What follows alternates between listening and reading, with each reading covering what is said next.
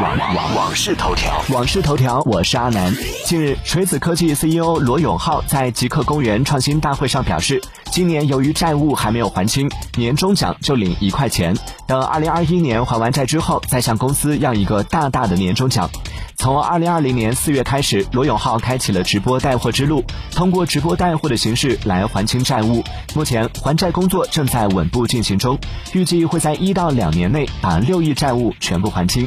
罗永浩曾在某档综艺节目当中透露，等债务彻底还清之后，还会拍一部纪录片，记录这段诡异的人生旅程。纪录片的名字就叫《甄嬛传》。还清六个亿，又可以愉快的交朋友了。更多新鲜事就在《往事头条》。往事头条。